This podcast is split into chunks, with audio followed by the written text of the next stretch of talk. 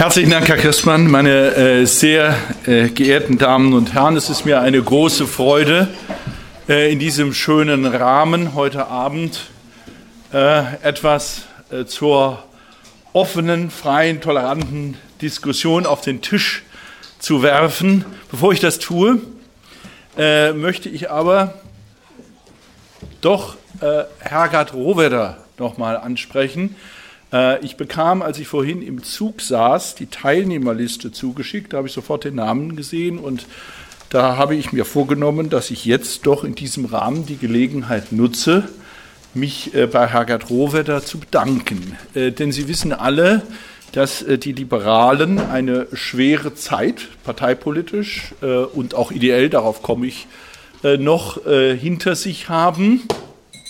Wir sind wiedergekommen als Partei, spreche ich als FDP-Politiker. Und das haben wir jenen Menschen vor allem zu verdanken, die in den dunkelsten Stunden, wenn ich das mal ein bisschen pathetisch ausdrücke, ganz konsequent äh, zu uns gestanden haben und mit uns äh, engagiert gekämpft haben. Und Hergard Rohwedder ist eine von, die, äh, von denjenigen, die immer da war, äh, wenn es drauf ankam. Und ich will es mal deutlich sagen, es kam bei uns vier Jahre lang drauf an. Und wir waren glücklich, äh, Ihre Unterstützung zu haben. Herzlichen Dank.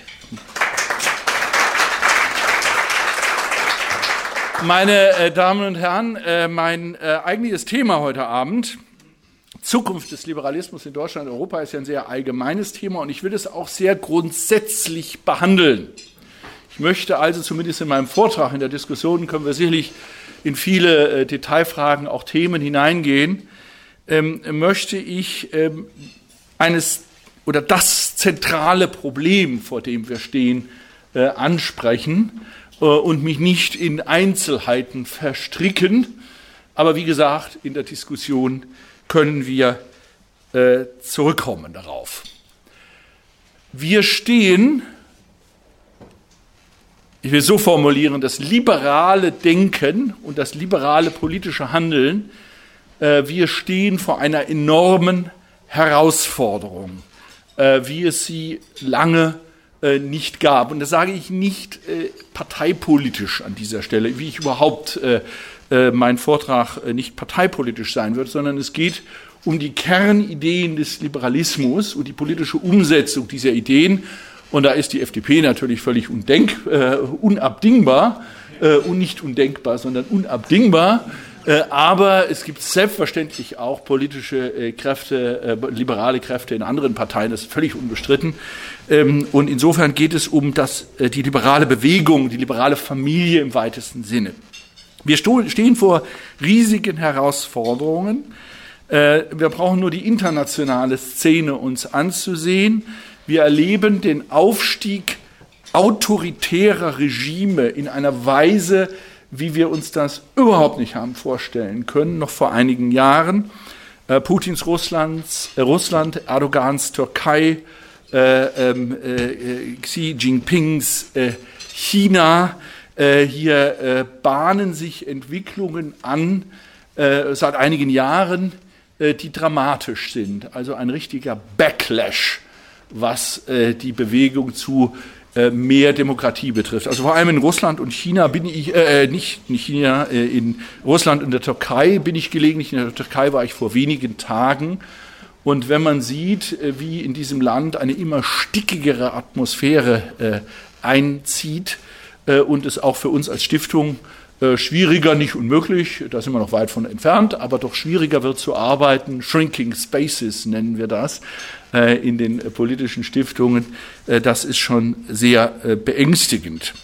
Wir sehen gleichzeitig, und das ist gen mindestens genauso beängstigend, den Aufstieg des Populismus äh, ähm, im Westen, also innerhalb äh, Europas, äh, in den Vereinigten Staaten mit Donald Trump, der mit einem dezidiert populistischen Programm äh, eine Wahl gewonnen hat, in einem Land mit einer grandiosen freiheitlichen Tradition.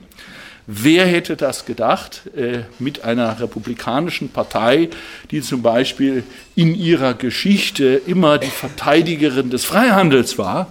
Davon ist äh, sehr wenig zu spüren.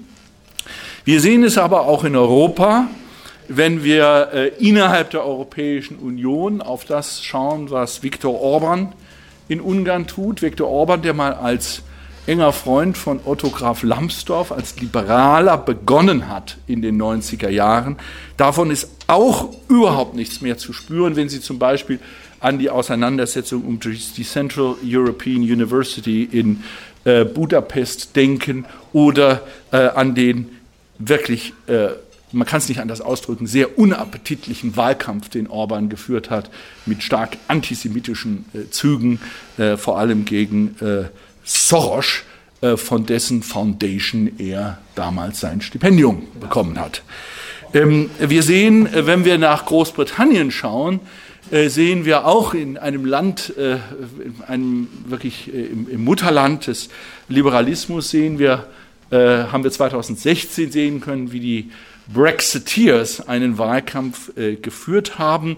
Take Back Control war die äh, äh, Botschaft äh, und äh, mit wirklich stark äh, populistischen Mitteln. Und wir sehen bei uns im Land den Aufstieg der AfD. Ich werde darauf zurückkommen. Es ist ungeheuer wichtig, meine Damen und Herren, dass Liberale sich davon nicht beeindrucken lassen, aber sehr genau hinschauen, um was es da geht. Wir brauchen zunächst mal eine vernünftige Analyse und wir müssen daraus Schlussfolgerungen ziehen und das tun wir auch.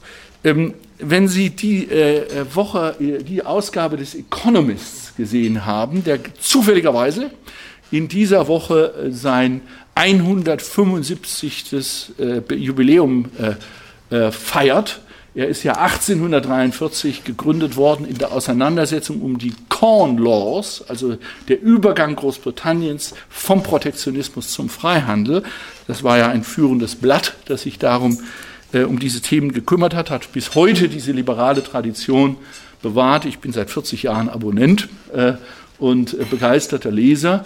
Und äh, diese Zeitung hat einen sehr klugen äh, Beitrag geschrieben äh, über die Challenges äh, des Liberalismus und wirft den Liberalen so ein bisschen vor, also inhaltlich stimme ich mit vielen Dingen überein, aber wirft den Liberalen ein bisschen vor, dass sie complacent sind, dass sie ein bisschen selbstzufrieden und elitistisch geworden sind.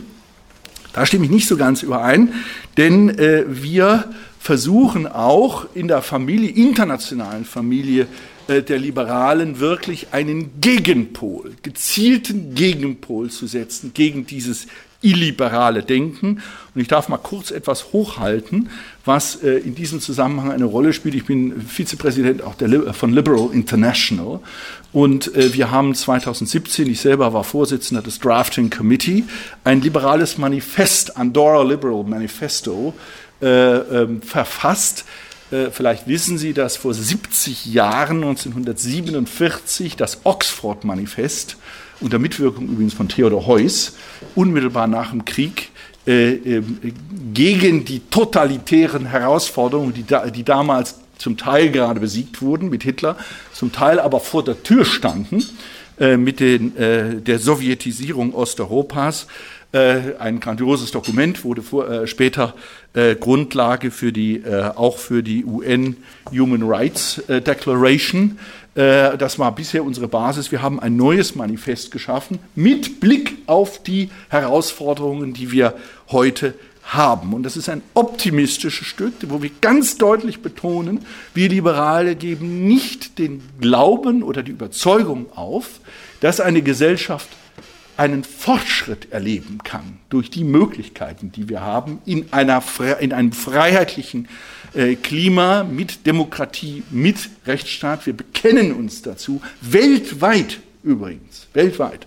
Also trotz der angeblich so äh, der äh, großen Erfolge wirtschaftlicher Art von autoritären Regimen. Und wir haben das formuliert. Also wir tun schon was, äh, äh, international.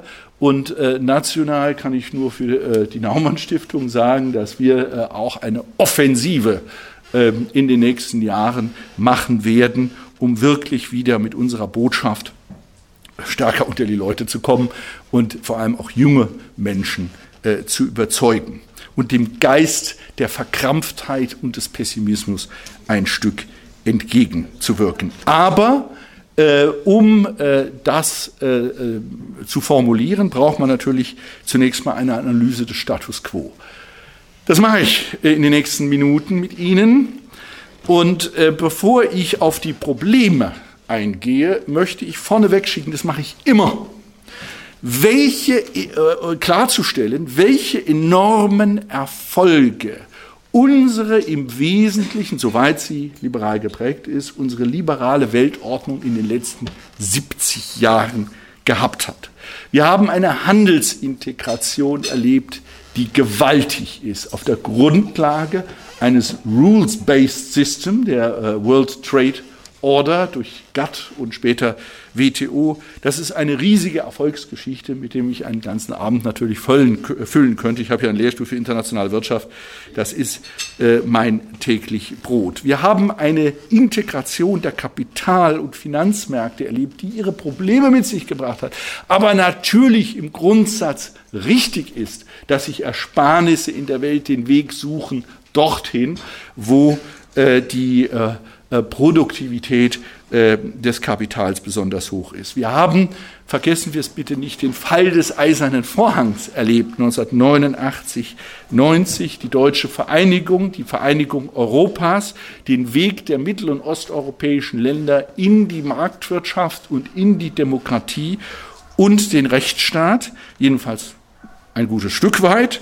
Ähm, äh, das darf man nicht vergessen, das waren große Erfolge. Wir haben übrigens auch in den 80er Jahren das Ende lateinamerikanischer Diktaturen erlebt.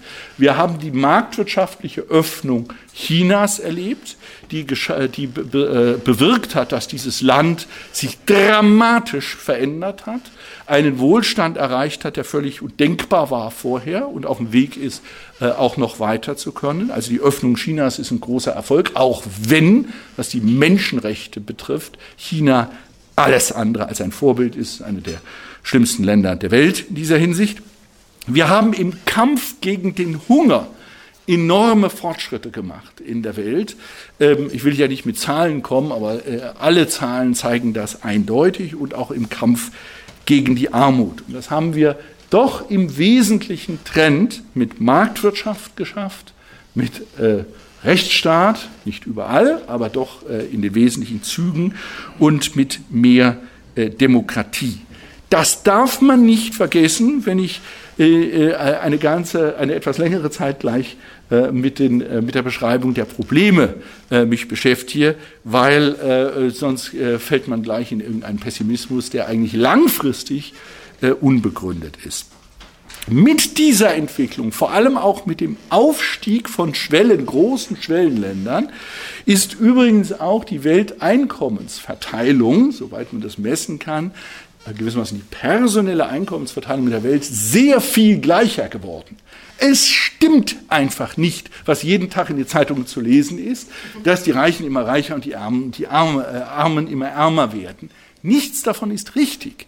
In der Welt, wenn man sich die Einkommensverteilung ansieht, ist, ist auch ganz logisch, äh, äh, sind durch das schnelle Wachstum einer Reihe sehr erfolgreicher großer Schwellenländer, China, Indien, Indonesien, ich kann noch eine ganze Reihe anderer nennen, sind äh, vormals arme Länder, wo sogar noch Hunger herrschte, in einen gewissen Wohlstand hineingerückt. Aber da die Menschen dort natürlich im Durchschnitt erheblich ärmer sind als selbst die äh, Ärmeren bei uns, ähm, hat das äh, zu einer äh, Angleichung der Welteinkommen geführt. Äh, und das ist natürlich ein, ein, großer Erfolg, dass wir diesen globalen, man spricht schon vom globalen Mittelstand, dass wir den überhaupt haben. Es gibt ein wunderbares Buch dazu von Branko Milanovic, einem äh, IMF-Ökonomen, äh, Weltbankökonom ist er, glaube ich, ähm, äh, der äh, das auch statistisch äh, sehr gut belegt. Und das ist übrigens jemand, der eher, sagen wir mal, eine sozialdemokratische oder eher linke Überzeugung hat, ist ein guter Gewährsmann. Also an dieser Stelle ist nicht einer, der die Daten so dreht, dass äh, die These rauskommt, die ihm passt. Meine Damen und Herren, gerade beim letzten Punkt ist aber, hat, also bei dieser Einkommensverteilung, äh, hat die Sache eine Kehrseite. Die Kehrseite ist natürlich, dass von dieser Entwicklung ähm, bestimmte Gruppen in unserer Gesellschaft stark betroffen sind. Das sind zum einen diejenigen, die traditionell in der Industrie gearbeitet haben, vielleicht auch nicht so eine gute Ausbildung hatten, low-skilled workers, äh, äh, die früher in der Hochzeit der Industrie immer noch trotz ihrer mangelnden Qualifikation einen anständigen Job, der ganz gut bezahlt war, bekamen. Und zunehmend beobachten wir, dass auch Routinearbeiten von Angestellten also äh, intellektuelle Routinearbeiten, Buchhaltung zum Beispiel, natürlich durch die neuen Technologien äh, die Arbeitskraft ersetzen können. Also es gibt bestimmte Gruppen in unserer Gesellschaft, die zunehmend von dieser Entwicklung bedroht sind. Ob das am Handel liegt oder an der Technologie, da streiten sich die Volkswirte, äh, aber es ist wahrscheinlich eine Kombination von beiden ein Teil unserer Gesellschaft, und das sind natürlich tendenziell regional gesehen, auch Menschen, die in Altindustrieregionen leben oder in eher entlegeneren Regionen, die von diesem Strukturwandel betroffen sind, negativ betroffen sind. Und äh, das ist natürlich äh, ein Problem, weil es zu einer gewissen Spaltung unserer Gesellschaft führt. Übrigens, ähm, ohne, ich spreche jetzt nicht über die, die politische Reaktion darauf, da komme ich gleich zu, aber zunächst mal ist einfach der natürliche Trend des Strukturwandels nicht mehr in die Richtung, dass Menschen mit geringer Qualifikation äh, mit Low Skills automatisch hochgezogen werden, wie das in der Industriegesellschaft noch der Fall war. Da gab es gewissermaßen einen natürlichen Trend zur Konvergenz, wenn man so will. Der ist vorbei, und zwar vollständig vorbei. Und übrigens regional auch zu, äh, wurde da manche Prognose optimistischer Volkswirte wurde da falsifiziert, weil äh, manche Volkswirte, ich zähle mich sogar dazu, teilweise zumindest, ähm, geglaubt haben, dass die neuen Technologien äh, dazu führen, dass entlegene Regionen sich einfach sehr leicht ins Netz äh, äh, einklinken können und dadurch ihren Standortnachteil beseitigen. Das Gegenteil ist der Fall.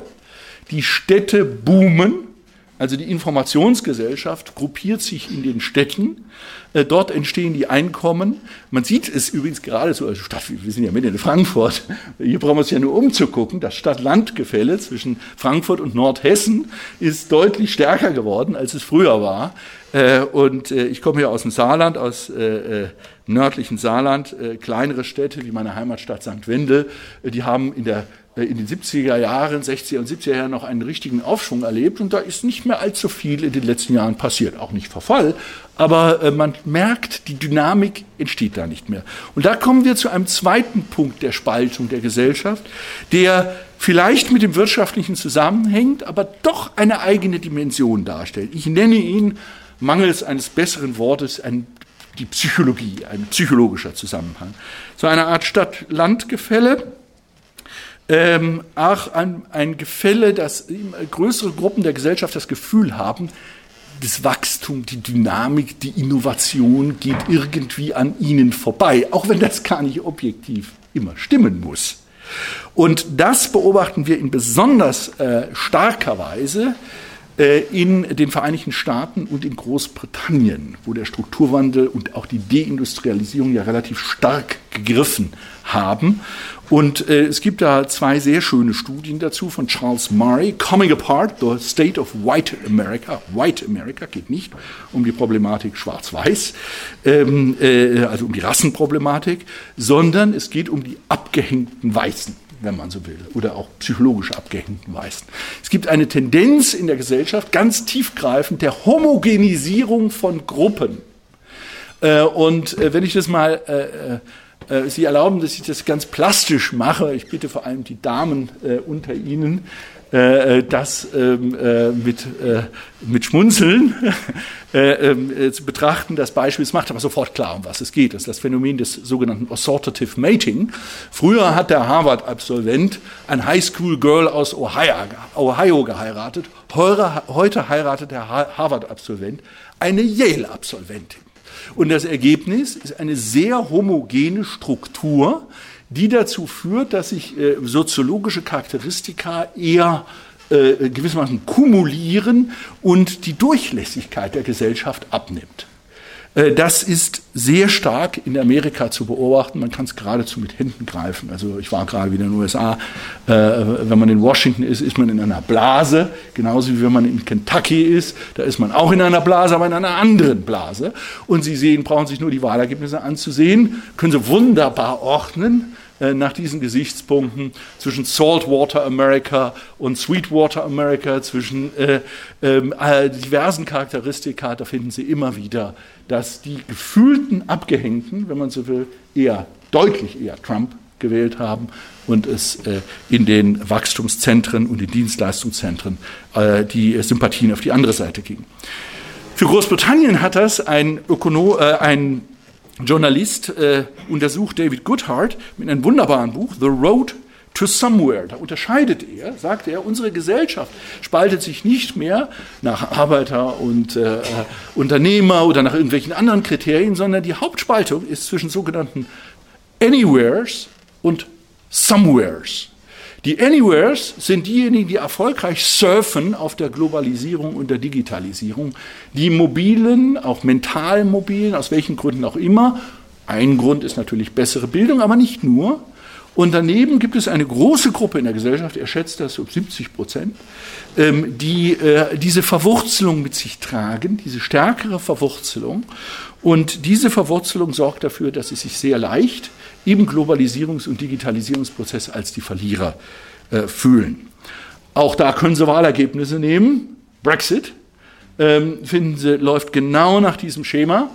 Äh, wenn Sie nach Oxford gehen, äh, dort oder nach London. Äh, in Oxford haben 75 Prozent für Remain gestimmt. An der Universität Oxford gab es eine eigene Untersuchung dazu, 92 Prozent. Und ein politikwissenschaftlicher Kollege von mir hat danach befragt, gesagt, this is impossible. I never met one of the 8%. Ähm, äh, weil er natürlich auch vollkommen in dieser Blase äh, lebt. Und äh, das wird natürlich noch durch die sozialen Medien gestärkt. Schauen wir nach Deutschland. Bei der AfD äh, können Sie das in den Wahlergebnissen auch sehr schön sehen. Ähm, nicht ganz so dramatisch vielleicht wie in den USA und Großbritannien, aber die gespaltene Gesellschaft zeigt sich auch da. Und zwar in zwei Dimensionen. Die ökonomischen Dimensionen, Sie wissen alle, in Ostdeutschland, ich selber, äh, selber lebe ja mitten in Ostdeutschland, in Magdeburg, einer schwierigen, äh, ehemals schwierigen, also ist jetzt besser geworden, aber schwierige Industriestadt. Ähm, da können Sie äh, den ökonomischen Unterschied sehen. Wir wissen, die Einkommen in Ostdeutschland sind auch noch etwa ein Drittel niedriger als im Westen. Gibt es also viele ökonomische Gründe, dass die sich gewissermaßen als Loser fühlen, obwohl sie es nicht wirklich sind. Ähm, und äh, gleichzeitig gibt es aber auch ein nicht ökonomisches Gefälle in Deutschland, das wenig bemerkt wird von der Öffentlichkeit. Ich habe es mir selber mal genau angeguckt. Das ist ein äh, Südost-Nordwest-Gefälle äh, in Deutschland. Im Nordwesten sitzen keineswegs die Regionen, die ökonomisch besonders erfolgreich sind in Deutschland. Also Nordrhein-Westfalen als Beispiel, Niedersachsen, Schleswig-Holstein, ähm, wenn man von den großen Städten absieht, äh, eher schwächere Regionen. Die haben aber nicht deutlich weniger AfD gewählt, während wir in Süd, im Südosten äh, Deutschlands in äh, Niederbayern zum Beispiel oder ein besonders schönes Beispiel ist immer Hohenlohe, weil das ist eine wirtschaftlich extrem erfolgreiche Region, äh, die haben sehr viel AfD gewählt. Da muss irgendetwas anderes eine Rolle spielen, eine Verwurzelung, die die Menschen spüren, vielleicht ein Konservatismus, äh, der äh, verletzt ist durch das, äh, was sie äh, beobachten. Und das ist meines Erachtens, meine Damen und Herren, eine der ganz großen Herausforderungen des liberalen Denkens, denn selbstverständlich und das will ich hier nicht nochmal durchgehen, sind wir für Freihandel, liberal denkende Menschen. Selbstverständlich sind wir positiv äh, äh, gestimmt gegenüber der Globalisierung und der Digitalisierung. Wir wollen eine offene Welt, die sich verändert, die dynamisch ist, die Innovationskraft entwickelt. Aber offenbar hat das alles Nebenwirkungen, die doch etwas stärker sind, als wir es gedacht haben.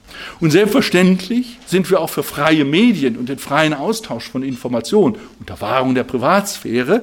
Ähm, Aber offenbar sorgen diese neuen Medien, ich bin selbst auf Twitter, ich weiß von was ich rede, äh, diese, äh, äh, die Social Media sorgen wiederum für eine Homogenisierung dieser Gruppen. Auch das haben wir nicht gedacht. Wir dachten, das ist alles wunderbar, jetzt machen wir Informations, also wenn das Free Flow of Information, da werden, da kann keiner mehr was verbergen, das wird auch die Wahrheit schnell offenlegen. Das Gegenteil ist der Fall. Wir leben in einer Zeit von Fake News, also wo systematisch, also Russia Today ist da zum Beispiel Meister drin, der, äh, die, ähm, die, äh, äh, der Sender, so im Auftrag der russischen Regierung, wird da unglaubliches Zeug äh, berichtet. Ich habe selber äh, mit der Naumann Stiftung mal bei einer Veranstaltung in Berlin erlebt.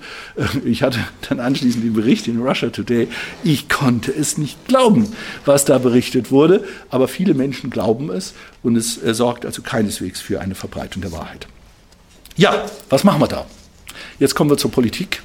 Wenn wir diese liberalen Werte retten wollen, müssen wir aus meiner Sicht, und da gebe ich dem Economist durchaus recht, runter von einer elitären Position oder einer elitistischen Position.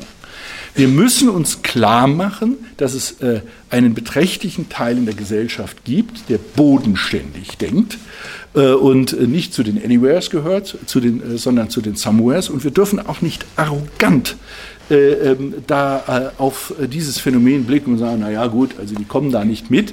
Wir müssen Wege finden, wie wir ein Stück weit die Gesellschaft zusammenführen, und zwar nicht natürlich mit den Instrumenten, äh, die vielleicht Sozialdemokraten anwenden oder staatsgläubige Linke, gleich welcher äh, äh, differenzierten Couleur, die äh, natürlich äh, nur auf das Ergebnis schauen, nehmen wir an eine ungleiche Einkommensverteilung oder was auch immer, und dann sagen, da müssen wir eben die Steuern erhöhen für die, äh, äh, für die Reichen oder wie auch immer. Wir müssen im Nachhinein gewissermaßen die Mittel umschaufeln in irgendeiner Form. Das ist, äh, hat wenig zu tun mit liberaler äh, Philosophie. Wir Liberale müssen, und das ist das ganz große Thema der Zukunft, äh, Instrumente entwickeln, wie wir die Gesellschaft ein Stück weit wieder zusammenführen. Und da an dieser Stelle bin ich ganz äh, Pragmatiker. Also gerade auch was die, äh, die, ähm, äh, die, äh, den Einfluss des Staates und die Aktivität des Staates betrifft. Der Staat hatte eine ganz wesentliche Funktion.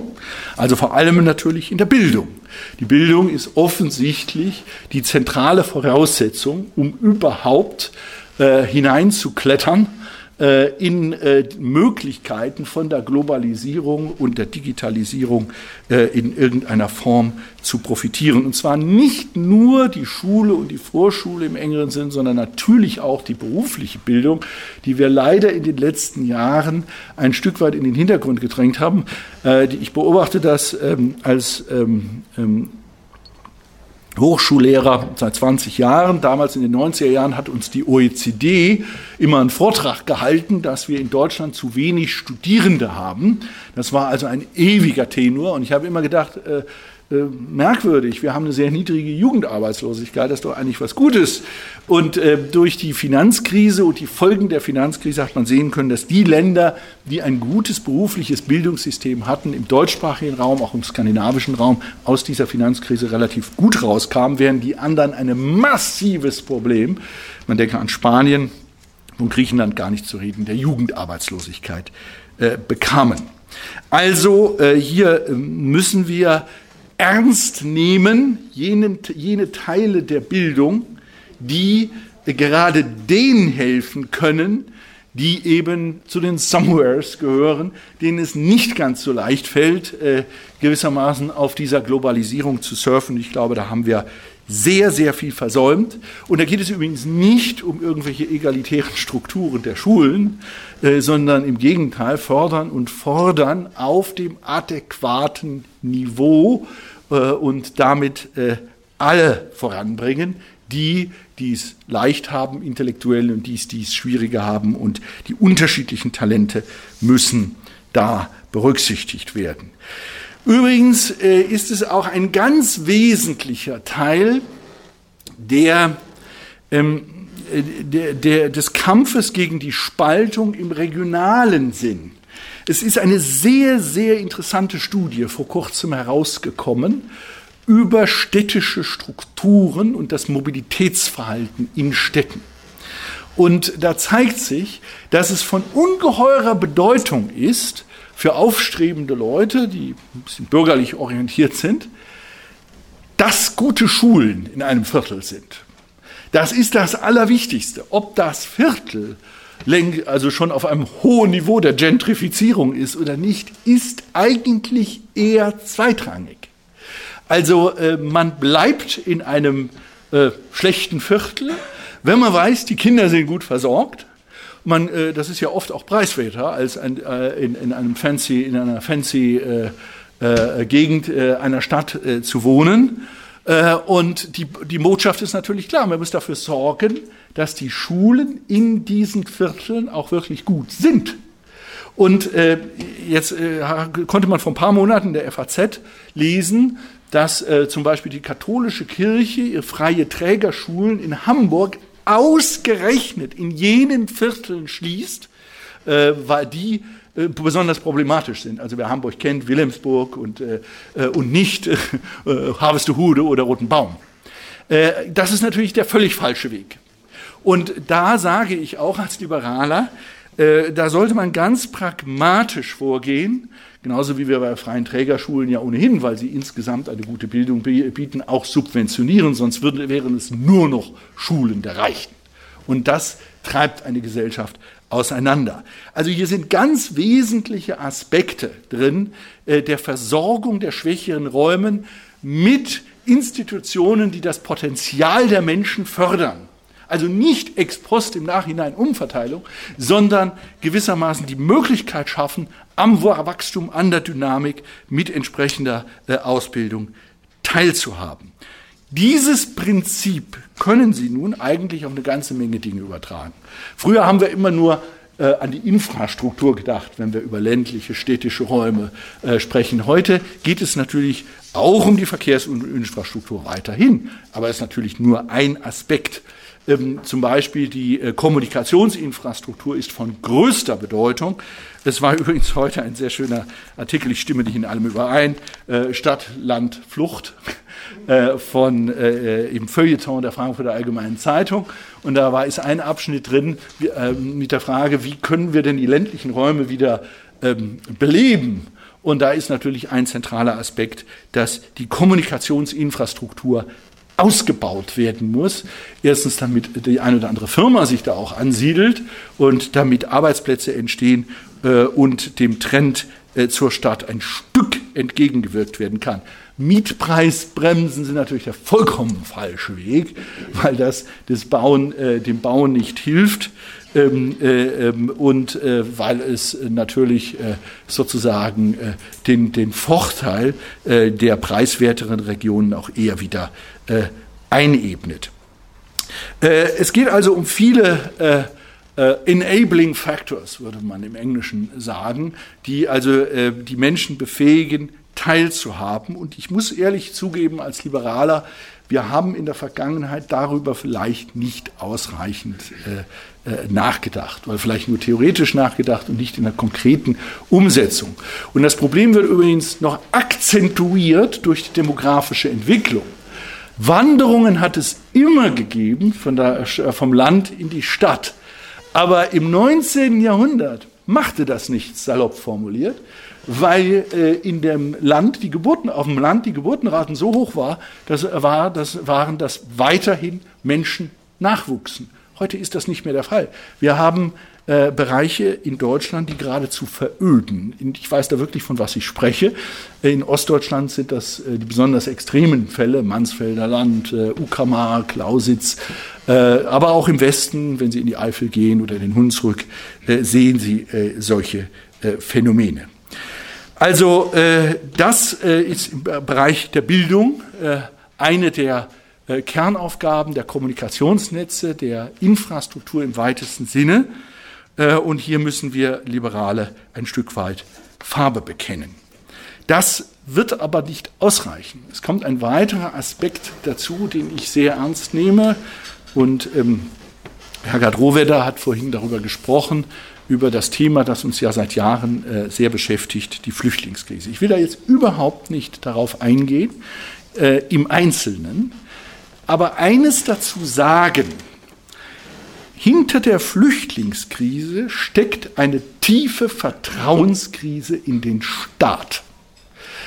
Ich weiß wirklich, von was ich rede in dieser Hinsicht. Ich habe im letzten Jahr Wahlkampf geführt. Ich habe äh, ein Drittel, vier Monate habe ich jeden Samstagsmorgens von 10 bis um 1 auf der Straße in Magdeburg gestanden und habe mit den Menschen geredet.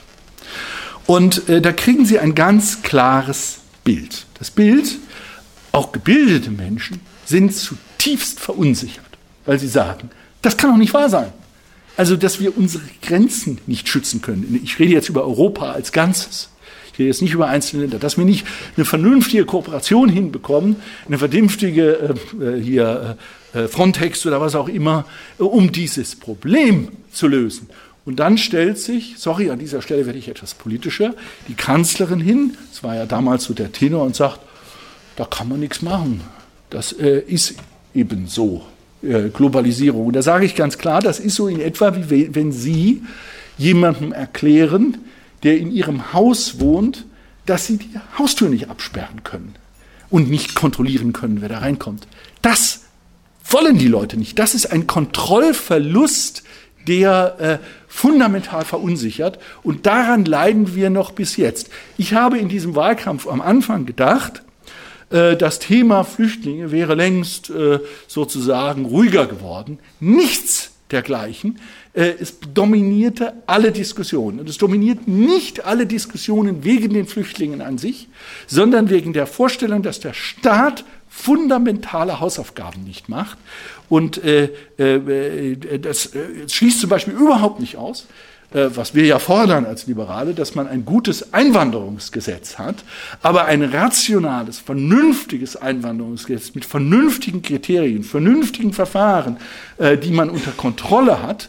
Wir brauchen ja Menschen, die zuwandern. Also wir haben ja Gott sei Dank eine sehr niedrige Arbeitslosigkeit, inzwischen schon in den Ballungszentren eine sehr starke Arbeitskräfte- und Fachkräfteknappheit. Also, bitteschön, Einwanderung, aber nicht Kontrollverlust des Staates.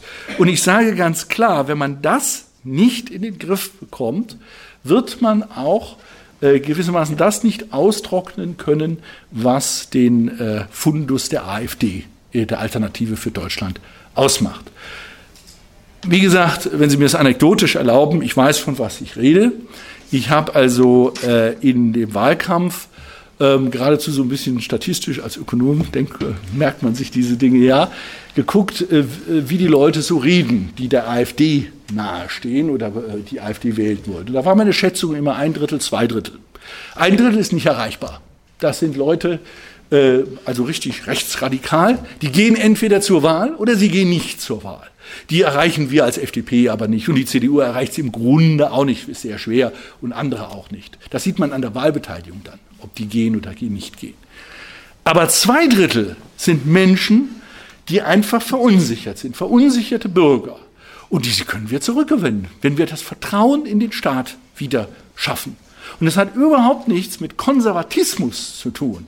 Also ich sage ganz klar, als Liberaler will ich einen Staat, der seine Hausaufgaben macht. Ich will einen schlanken Staat, aber einen Staat, der funktioniert. Also wir sind hier in einem Hayek-Club. Äh, wenn man Hayek liest, der plädiert ja nicht dafür, dass der Staat ähm, äh, verschwindet ähm, äh, oder sich zurückzieht, sondern äh, der Staat muss funktionieren und den äh, möglichst viel soll äh, sonst der Markt machen. Das ist ja das klassische liberale Credo. Aber bei uns hat eben der Staat hier versagt. Meine Damen und Herren, lassen Sie mich ähm, zum äh, Schluss kommen. Also das sind äh, gewissermaßen diese, diese Schlaglichter, äh, denen wir folgen müssen, sonst werden wir das Problem äh, nicht in den Griff bekommen.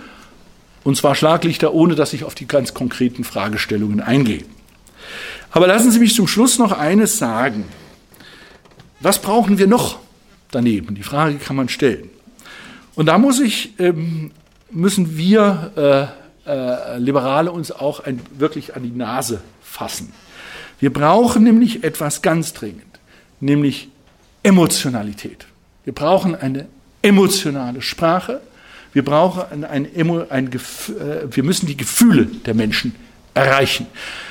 Also ich sage das äh, an dieser Stelle mit einem gewissen Schuss Selbstironie. Wir Liberale oder liberal Denkende, ich rede nicht nur über äh, die FDP, wir haben immer gedacht, naja, da ist der Rest der Gesellschaft, die sind von Emotionen getrieben und da sind wir oder die liberal affinen Menschen, die mit Rationalität, mit Vernunft, mit klaren Konzepten an die Dinge rangehen. Völlig verkehrt. Wir sind genauso emotional und alle, die äh, unserem Weg folgen könnten oder für uns mal stimmen könnten äh, äh, bei einer Wahl, sind genauso emotional. Und das ist übrigens das Geheimnis, auf merkwürdige Weise das Geheimnis der, des Wiederaufstiegs der Freien Demokraten in Deutschland, denn die Gruppe um Christian Lindner, Marco Buschmann und wer da noch mit beteiligt war, bis zu Hergert, äh, wir haben das erkannt. Wir haben das erkannt. Und wir haben das auch systematisch verändert. Also es, äh, es ist eine, eine, Sprache gewählt worden, ganz anders als vorher.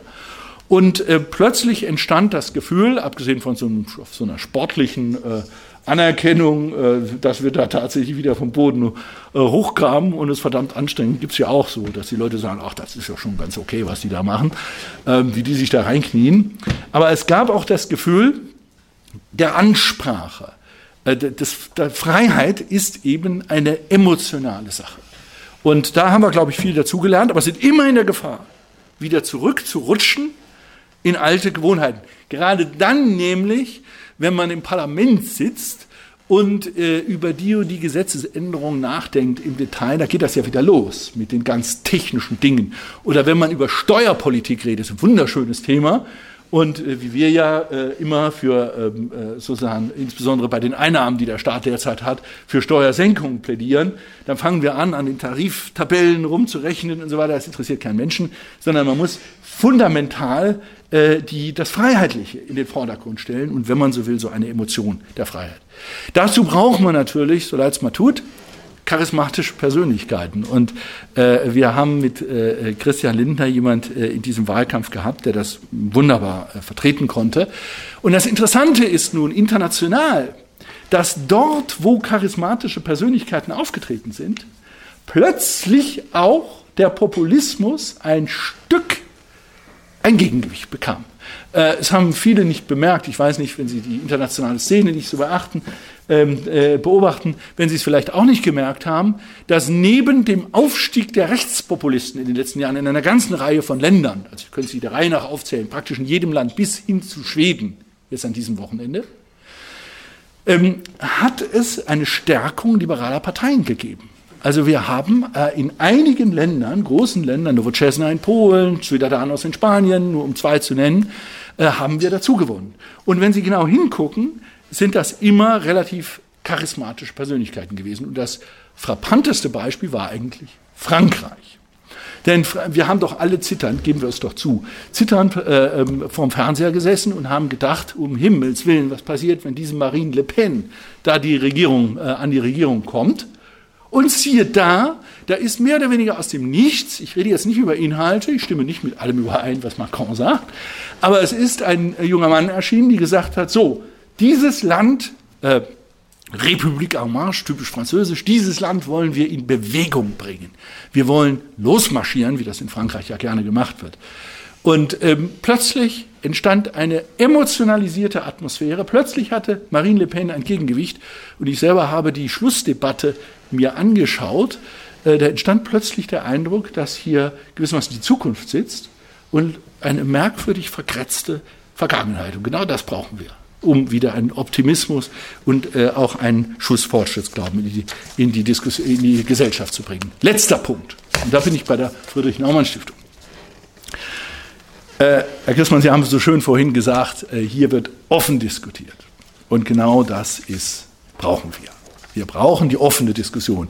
Übrigens bin ich deswegen auch jemand, der strikt davor warnt, äh, zu versuchen, die Fake News im, äh, im äh, Netz in irgendeiner Form äh, wirklich gesetzlich mit Restriktionen in den Griff zu kriegen. Das wird nicht gehen. Wir müssen uns anders damit auseinandersetzen. Es gibt ein wunderschönes Buch von Timothy Garton Ash, Free Speech, der das äh, jüngst gemacht hat, mit dem wir übrigens in der Naumann Stiftung eng zusammenarbeiten. Und äh, wir müssen einfach etwas gegenhalten.